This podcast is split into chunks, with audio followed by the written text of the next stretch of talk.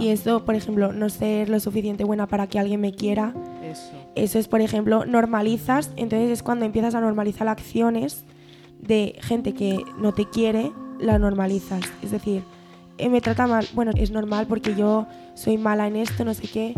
Entonces, cuando empiezas a dejar de respetarte a ti misma y dejar de quererte a ti misma, entonces entras ya en un bucle que imposible te sale. Bienvenidos y bienvenidas a Adolescentando, el podcast que da voz a los adolescentes. Muy bien, estamos hoy con Candela. Candela. Hola, Hola, Candela. Pues muchísimas gracias por estar con nosotros nuevamente. es un placer. Muy bien. ¿Y qué hablamos hoy? Bueno, creo que es un tema interesante que es la presión del deporte o la presión que, o, ¿cómo lo explico? Que te genera tu deporte y, y las personas que te acompañan en el deporte, si te ayudan o a veces lo dificultan más. Es súper interesante lo que estás diciendo ahora. En consulta yo lo veo. Hmm. Veo gente, por ejemplo, de 40, 50 años que todavía arrastran una mala experiencia que han tenido en la adolescencia o en la niñez debido a la autoexigencia o la gran exigencia que le han dado o sus padres o profesores o monitores, especialmente cuando son deportes que er- bordean lo profesional. Sí, ¿Me explico? sí. Y también, también tengo adolescentes que han terminado bastante inquietas o, o tocadas, ¿no? Con, o tocados con esta exigencia autoexigencia que se lleva del perfeccionismo. Así que me parece genial ese tema. Mm. Mm. Justamente hace unos días, pues una, una amiga, su hija, que es también psicóloga, enviaba una encuesta de, un, bueno, un estudio que está haciendo sobre cómo, cómo se tienen en cuenta las emociones en el mundo del deporte. Y yo creo que aquí también hay como una puerta que se abre, ¿no? Mm, em, hasta ahora el deporte, y, como tú decías, que roza lo profesional, se, se asociaba a una serie de valores que no siempre son los valores que, mejor se plantean emocionalmente, ¿no? Eh, y, me, alegró ¿no? que, que haya gente que se estaba planteando cómo, pues, cómo ser un buen deportista, una buena deportista, cómo poder ser eh, profesional en un, en un tema como estos, pero teniendo en cuenta también las emociones, todo el impacto que tiene esta presión de la que hablabas. ¿no? Sí. ¿Tú cómo lo ves? Es decir, cómo que, bueno, pa- para empezar, que primero qué valores crees que, te da el deporte, por ejemplo, que crees que te aporta más allá de hacer deporte en sí, y luego qué, qué otras cosas crees que mm, bueno, que, no, están tan superadas o que son más difíciles de llevar. A ver, yo llevo, te hablo de mi deporte, que es el waterpolo. Es un deporte muy, muy duro, que no todo el mundo es capaz de aguantarlo. Entrenamos cinco días a la semana, eh, dos horas, tres horas casi diariamente. El fin de también tienes que estar por el waterpolo, que si partidos, que si algún entreno de por medio. Yo, por ejemplo, no tengo vacaciones con el waterpolo, acabo más tarde eh, los entrenos que el instituto. Yo los entrenos los acabo casi a finales de julio y empiezo a, fi- a finales también de, de agosto, una cosa así. O sea que es bastante... Encima, entre verano tienes que seguir haciendo deporte, ¿no? Porque en verano normalmente pues la gente es normal, come más, eh, se cuida menos porque estás, de, estás en, tu, en tu momento de relax, de estar tú a tu aire. Y claro, eso nosotras no nos lo podemos permitir tanto porque luego tú llegarás al entreno el día que te empiezan a tocar a entrenar y no te dirán, bueno, hoy calma. No, no, te harán nadar y te harán hacer waterpolo y te acabarás ahogando. Si no, si no has estado bien durante el verano, te acabarás ahogando. Entonces, es un, es un, es un deporte que a mí mucha gente me le dice, no sé cómo haces ese deporte, es muy duro, no sé cómo lo aguantas. Muchas de mis amigas que entrenaban conmigo se han ido, lo han dejado. También eh, si no bueno, si no haces lo que ellos quieren y el objetivo que ellos tienen, como en todos los deportes, pero en el waterpolo sobre todo te echan, te dicen que no puedes seguir en el club. Sobre todo mi club es bastante así, como decir, es bastante conocido, hay gente muy buena, entonces eh, hay mucho nivel. y te exigen mucho nivel. Entonces, el waterpolo sí que es verdad que te da unas cosas. A mí el deporte me encanta, yo no podría estar sin el deporte. Yo cuando una tarde no voy a entrenar, mi madre me dice, es que no sabes qué hacer con tu vida, porque es que es verdad. También te digo porque es mi rutina ir a entrenar cada día y cuando me sacan de esa rutina, no sé qué hacer. Mm. Porque llevo 10 años con esa rutina más o menos y entonces, claro, ya mm, se me descoloca muchísimo. Pero, por ejemplo, yo sé una cosa buena que tiene Waterpolo, a mí me ha dado amistades que no las habría podido conseguir en ningún otro sitio. Porque como en el waterpolo, cuando pierdes partidos importantes, eh, cuando fallas eh, goles o penal, bueno, eh, cuando fallas jugadas que eran decisivas para el partido, y ahí es cuando tus, tus compañeras te tienen que apoyar. Y eso en pocos sitios te vas a encontrar ese tema de de apoyarte así. Entonces, para mí, el waterpolo lo que más me ha dado ha sido eso. También me ha dado pues esta rutina, que está bien salir de la rutina muchas veces, pero también tener una rutina hace que yo esté organizada, que sepa eh, saber qué tiempo tengo yo. Entonces me ha hecho ser una persona que creo que también esto se nota mucho en los, eh, en, en los estudios, que yo soy muy organizada, intento siempre buscar el tiempo que pueda para hacerlos. Y, pero sí que es verdad que a nivel mal, bueno, malo no, pero como tú decías, otros sentimientos un poco más negativos, me ha dado mucha autoexigencia, eh, muchas veces mucho cansancio mentalmente y físicamente. Yo acabo el día que no puedo con mi vida y llego a clase al día siguiente y sigo sin mi vida y hasta que no llega el domingo todavía estoy muerta. Porque claro, el sábado llevo arrastrando toda la semana el cansancio físico y mentalmente de es que el otro día tuviste un mal entreno, el otro día jugaste mal. Entonces, eso se te queda en bucle muchas veces, muchos días. Entonces, hasta que no llega un día que lo puedes sacar, por ejemplo, el sábado, domingo, no. Es como si no estás muy cansada, estás como que no estás. Literalmente. wow. Wow. ¿Cómo es esto de la autoexigencia? Em, bueno, a ver, al, final esta autoexigencia empieza a base de la exigencia que te ponen, ¿no? Porque si no, yo no empezaría con autoexigencia. Entonces, a veces es buena la autoexigencia porque te hace mejorar, pero cuando esta autoexigencia se vuelve tóxica, es decir, se vuelve que ya ves que te está consumiendo mentalmente, está todo el día sin parar pensando, eh, estando triste, estando enfadado, que ya empieza a englobar otras emociones que bueno, negativas, por así decirlo, yo creo que esta autoexigencia empieza a ser muy mala y empieza ya que hay veces que pierdes el control de ella y eso se vuelve todo negativo en, en ti. O sea, yo cuando a veces me he puesto una autoexigencia que he visto que a lo largo de los días no he podido mejorar o que no he podido llegar al, que, al tope que yo me había puesto, se vuelve muy negativa. Y se muestra, empiezas a entrenar más mal de lo que ya estabas entrenando. Eh, en los estudios también, porque estás todo el rato, no estás concentrada. En la familia también, porque estás enfadada, entonces contestas mal a los que estás más cercanos. Entonces es un bucle que es complicado también de salir. Y como, bueno, dije en un podcast que hay que ser hay que conocerse mucho a uno mismo para poder salir bien de ese bucle. Y, bueno, eso. ¿Qué es lo peor que podría pasar? Que te dejara de gustar el deporte que estás haciendo. Que por la exigencia que te estás poniendo, ver que no puedes llegar a ella, lo dejes. Y esto ha pasado a mucha gente. Y a mí no me ha, no me ha pasado porque no he dejado el waterpolo, pero he llegado casi a ese extremo de ver que yo no estaba eh, siguiendo lo que yo quería seguir y llegar a un punto de querer dejarlo, que es lo que te comentaba antes. Entonces, pues yo creo que eso es cuando, cuando ya llegas a ese boom de dejarlo, de querer dejarlo o de no estar bien. ¿Y, en, y en, tus relaciones personales fuera de waterpolo, esta autoexigencia, porque la autoexigencia se entrena, ¿no? Sí. Y te has entrenado en la autoexigencia bastante tiempo. ¿Tú ves de que esto fuera de la waterpolo también se repite? Sí, obviamente. Eh, en los trabajos del, del instituto. En, por ejemplo, tengo poco tiempo, pero igualmente lo tengo que hacer perfecto. O sea, a lo mejor tengo 30 minutos en un día, pero los tengo que hacer perfectos. Veo que no puedo, porque obviamente no puedo hacer un trabajo en 30 minutos.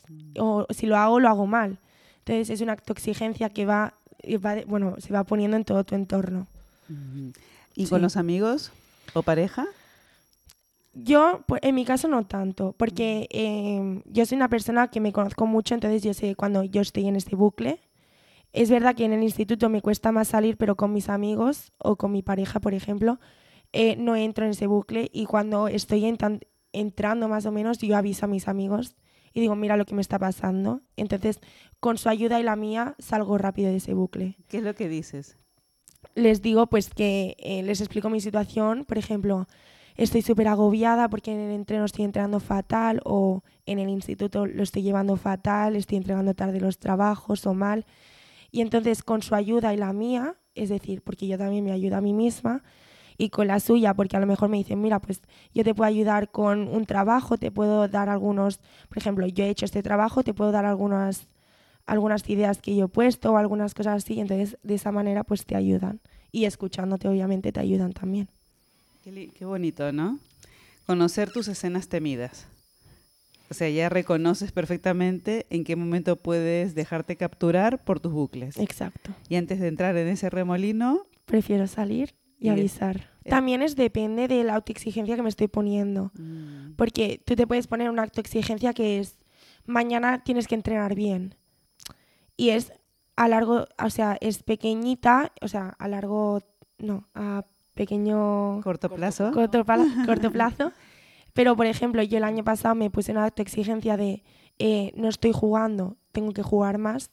Y a medida que va pasando la temporada y ves que eso no está pasando, es una autoexigencia que es mucho más larga y en la que cuesta mucho más salir. Claro, una autoexigencia de, va, mañana tengo que meter cinco goles.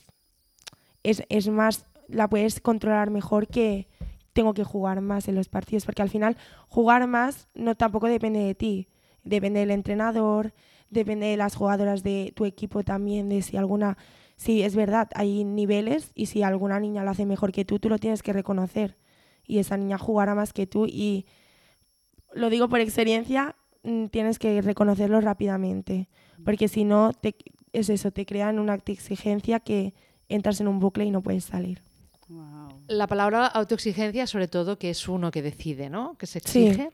Pero ¿crees que hay alguna parte que está influida por, por cosas que no eres tú? Esa autoexigencia. Obviamente, o sea, la autoexigencia, creo que ya lo he dicho antes, también es, te la pones tú, pero también es exigencia que te da tu entrenador o tu grupo de, tu equipo, por así decirlo. No digo las niñas en sí, pero ver que tu amiga o tu compañera es mejor que tú, hay alguna, hay alguna gente que no lo sabe llevar esta, este tema.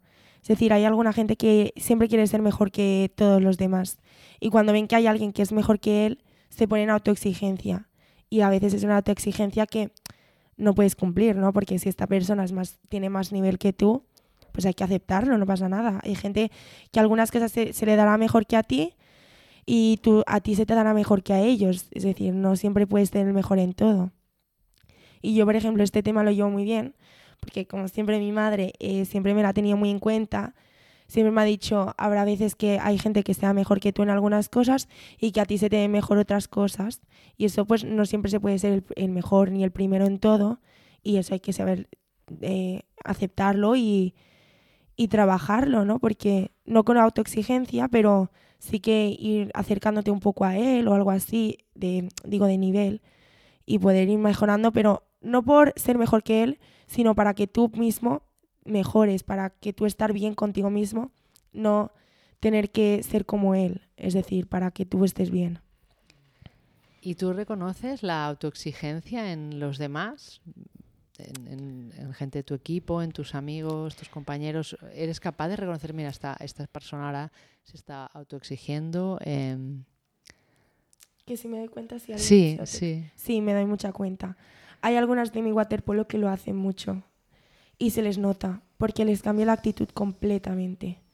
Completamente. Los entrenos se les ve mucho más eh, concentradas, pero a la vez bordes, por así decirlo. Mucho más con un mal humor, muy, muy mal humor.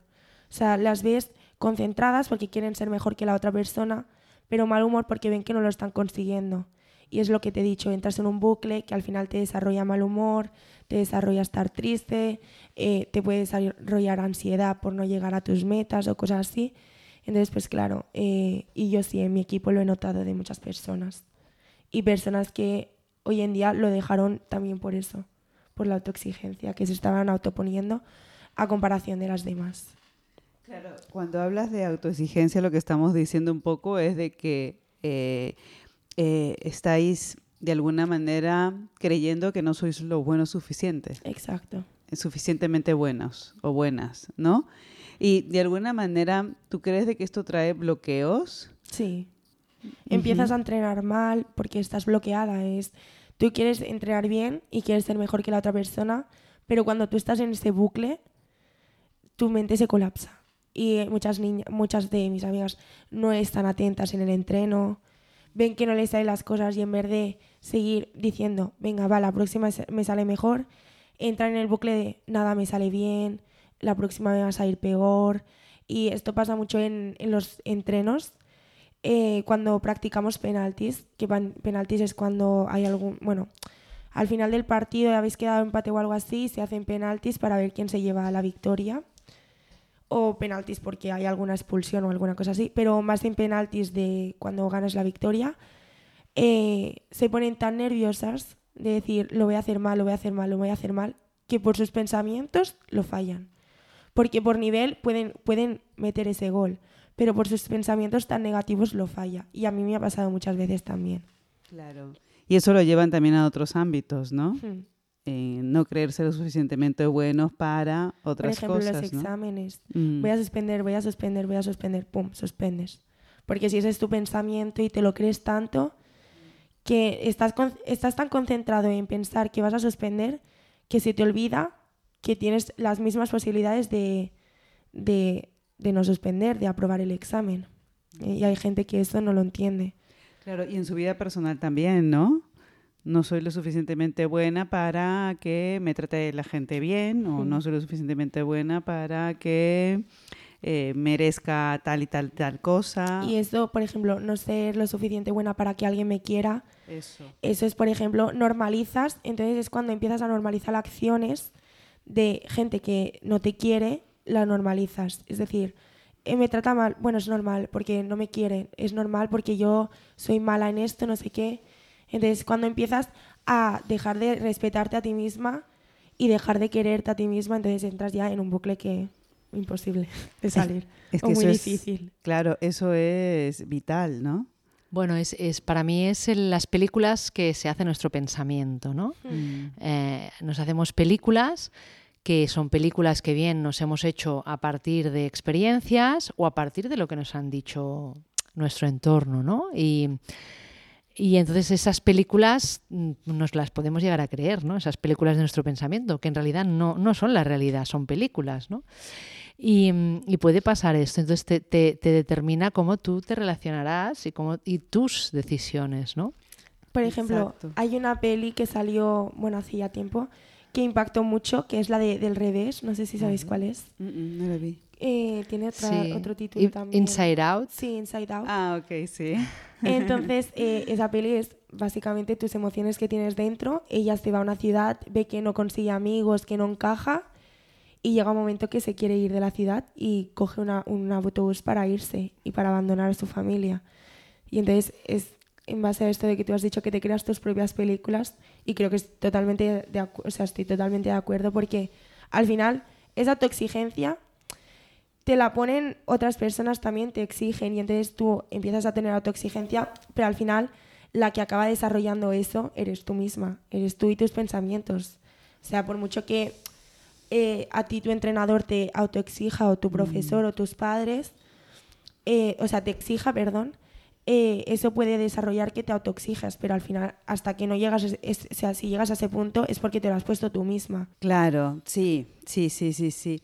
Pero eh, yo lo llevo un poquito a mi terreno, ¿no? Y me parece súper importante lo que estás hablando, Candela, porque eh, a muchos niños y a muchos adolescentes pasan por ese tipo de experiencias, ¿no? Que tienen entrenadores, específicamente en el deporte, que exigen mucho, ¿no? O padres también que tienen unas expectativas muy altas con los niños o los adolescentes. Y, mm, Y claro, eh, ¿qué sucede? De que desde pequeñitos ya están con esta idea, las películas que dices, ¿no, Marta? De no me merezco o no soy lo suficientemente bueno o lo que tú mismo dices, no merezco que me quieran, ¿no? Entonces, claro, cuando llegan a la adultez, llegan con cosas muy difíciles, ¿me explico? Pero mm, a un niño yo no lo responsabilizaría por eso, la responsabilidad lo tienen los adultos, ¿no? Que están gestionando un poquito demasiado... Claro, por eso quería decir eso que, es que no sé si me he entendido muy bien, pero que al final, o sea, cuando las personas te exigen tanto, al final acabas desarrollando la autoexigencia. Claro. Pero a lo que yo voy es que es muy complicado, pero tú tienes que saber sobrellevar esa, autoexigencia, o sea, esa exigencia para que no acabes desarrollando la autoexigencia y caigas en el bucle de no me mm. merezco estas cosas, es normal que me traten así porque tal.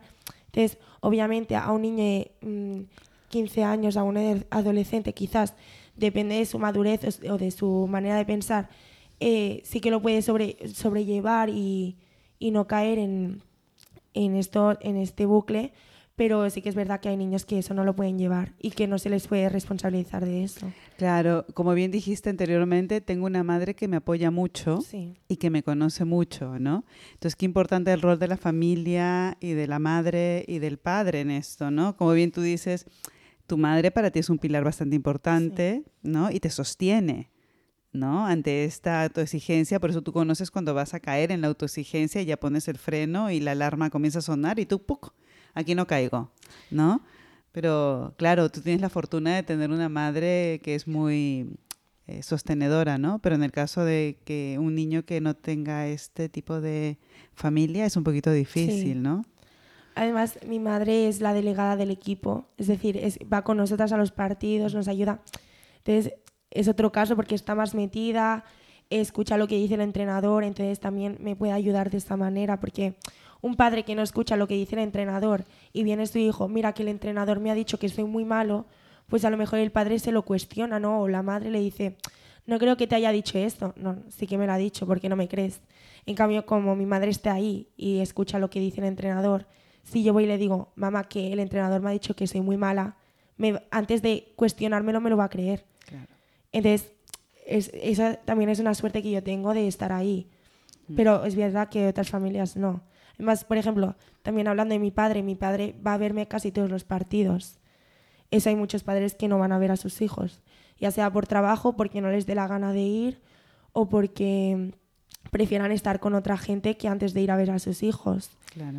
Y entonces, eso también es lo que tú decías, que hay padres que no los apoyan tanto como mis padres, que sí que me apoyan. Entonces, claro, yo lo veo desde este punto de vista, pero mm. también hay que verlo desde el otro, que son los niños que no, no están tan apoyados.